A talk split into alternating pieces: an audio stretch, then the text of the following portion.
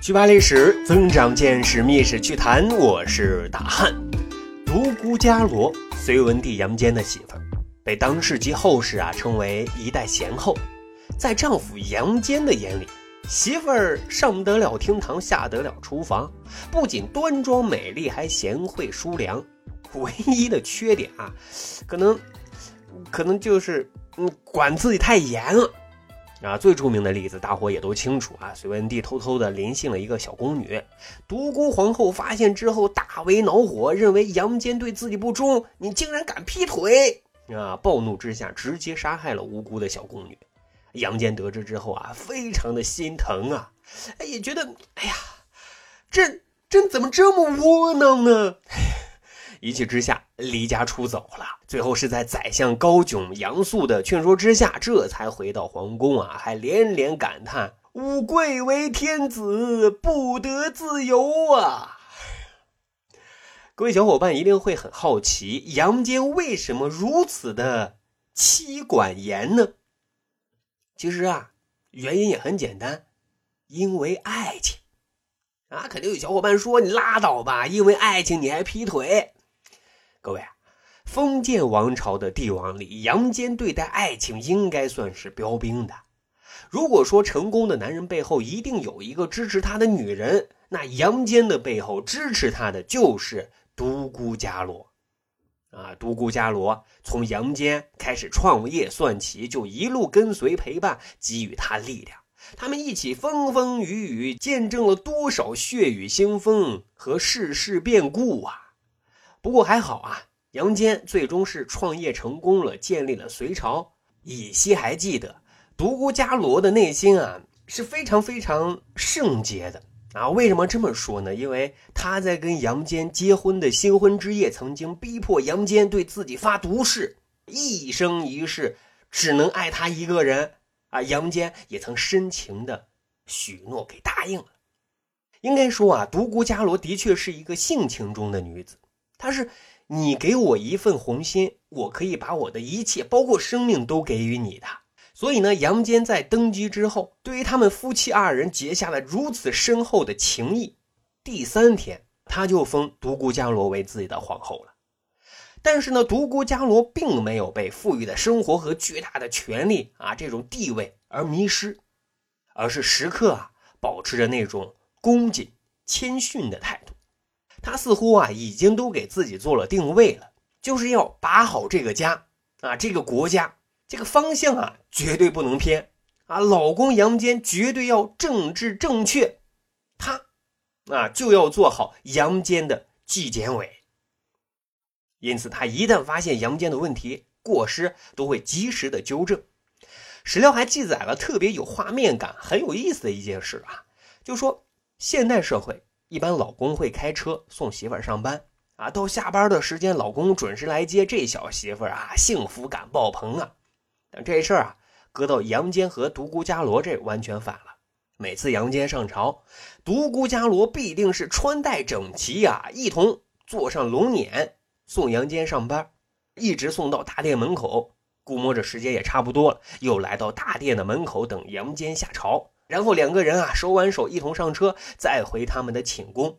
啊，史料记载了四个字：相顾欣然。嗯，大伙可以脑补一下这画面：杨坚下朝，看见接自己的独孤皇后，然后幸福感爆棚的说达令挺准时呀，走，我们兜兜风啊！”啊，于是独孤伽罗和杨坚两个人紧紧相偎在一起，真是羡煞旁人啊。不过啊，咱这样形容独孤皇后有点肤浅了啊！因为杨坚上朝的时候，你以为独孤皇后无所事事吗？眼巴巴的就等杨坚下朝吗？不是的，独孤皇后之所以被称为贤后，是因为她人不仅聪慧，而且识大体。她是用等杨坚下班的时间，一头都扎进了图书馆里，博览群书啊，查古今得失，学圣人举止。这些知识武装了他的头脑。另外，杨坚上朝的时候，独孤皇后还会安排自己的小太监记录杨坚上朝的表现，哪些话说错了，哪些事儿做对了，都一一记录在案，然后赶紧汇报给独孤皇后。独孤皇后就是在接杨坚下班的路上，就这些问题给杨坚提出自己的意见和建议。啊，史料记载说啊，正有所失，随则匡正，多有弘毅。而杨坚就做得更好了，他是认真倾听，查漏补缺，及时止损。所以隋朝很快就进入到了发展的快车道，开创了一段被后世称之为开皇盛世的局面呀。而这里头啊，很多的施政纲要都是夫妻两个人碰撞出的啊智慧的火花呀。那在生活的作风上，哎，独孤皇后更是教导有方啊。历史上哪个帝王没有自己的后宫嫔妃，佳丽三千？杨坚就没有。杨坚的后宫常年是虚设的。杨坚还曾得意的给群臣说过：“旁无姬室，五子同母。”啊，就是说你们看，我的五个儿子全都是一个母亲生的，他们可是亲兄弟呀。不仅如此，他还拒绝隋朝藩国向他进献美女。啊，两个人一直都是一夫一妻的好楷模。只是这个杨坚啊，到了这个花甲的年纪，哎，心里才又有了涟漪。哎，就像前面刚才讲过的啊，被气的离家出走的那一次，也都是这个年纪发生的小故事了。但他也是很快就认识到自己的错误了。因此，无论是在主持政治大局还是生活上，独孤伽罗都是杨坚的灵魂支柱啊，亲密无间的战友啊。再说说独孤伽罗这个纪检委。监督检查的对象啊，除了自己的老公，对自己的孩子，还有其他的王公大臣的作风问题，也都非常关心的。比如说当时的太子杨勇，杨勇这个家伙啊，典型的公子哥，行事高调，特奢华，生活更是朝三暮四，这让杨坚和独孤皇后很看不惯啊。但是最让独孤皇后无法忍受的是什么？当初他给精挑细选啊，给杨勇娶了一个媳妇袁氏。这个儿媳妇啊，独孤伽罗喜欢的不得了，可就这个新媳妇跟杨勇却不来电。杨勇整天啊扎在别的女人堆里头，不理新媳妇独孤皇后非常生气啊！你杨勇啊，太不像话了啊！左搂右抱的，成何体统？更要命的是，不久这个袁氏媳妇因为心脏病还给去世了。但是人啊，一旦形成了偏见，就很容易进行有罪推论。独孤伽罗就怀疑啊，是不是你杨勇下毒啊，故意谋害了袁氏呢？